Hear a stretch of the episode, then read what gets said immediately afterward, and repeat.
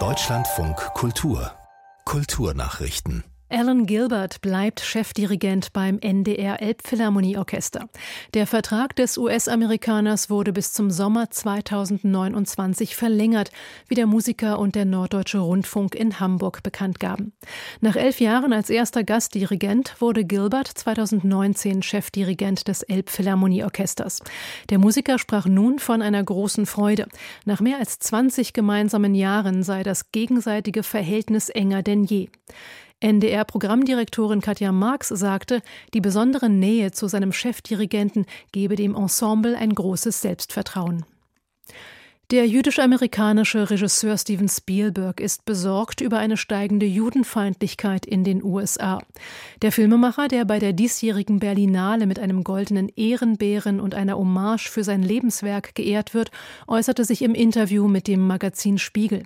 Er habe heute wahrscheinlich mehr Angst vor Antisemitismus in den USA, als er jemals zuvor in seinem Leben hatte, so der 76-Jährige. Über sein jüngstes Werk Die Fablemans, das teilweise auf seine eigenen Familiengeschichte beruht, sagte Spielberg, der Film sei genauso jüdisch, wie er sich fühle. Im australischen Sydney hat die World Pride begonnen, die mit mehr als 300 Konzerten, Filmen, Ausstellungen und Paraden für Vielfalt und Akzeptanz steht. Die bedeutendste Großveranstaltung für die weltweite Community homo- und bisexueller, trans-, intergeschlechtlicher und queerer Menschen findet zum ersten Mal in einer Metropole der südlichen Hemisphäre statt. Zu den Höhepunkten der kommenden zwei Wochen zählt ein Konzert, bei dem unter anderem die australische Popsängerin Kylie Minogue auftritt. Als Herzstück der World Pride gilt die Mardi Gras Parade, zu der laut Veranstalter mehr als 10.000 Menschen und 200 Wagen erwartet werden.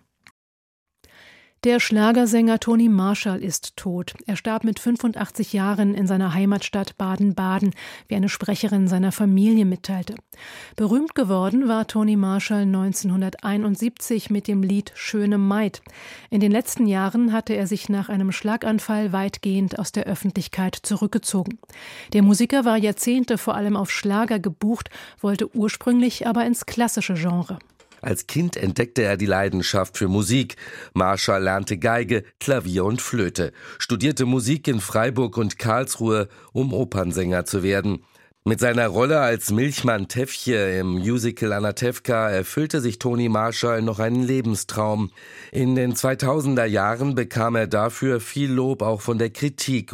Theo Jägersberg berichtete.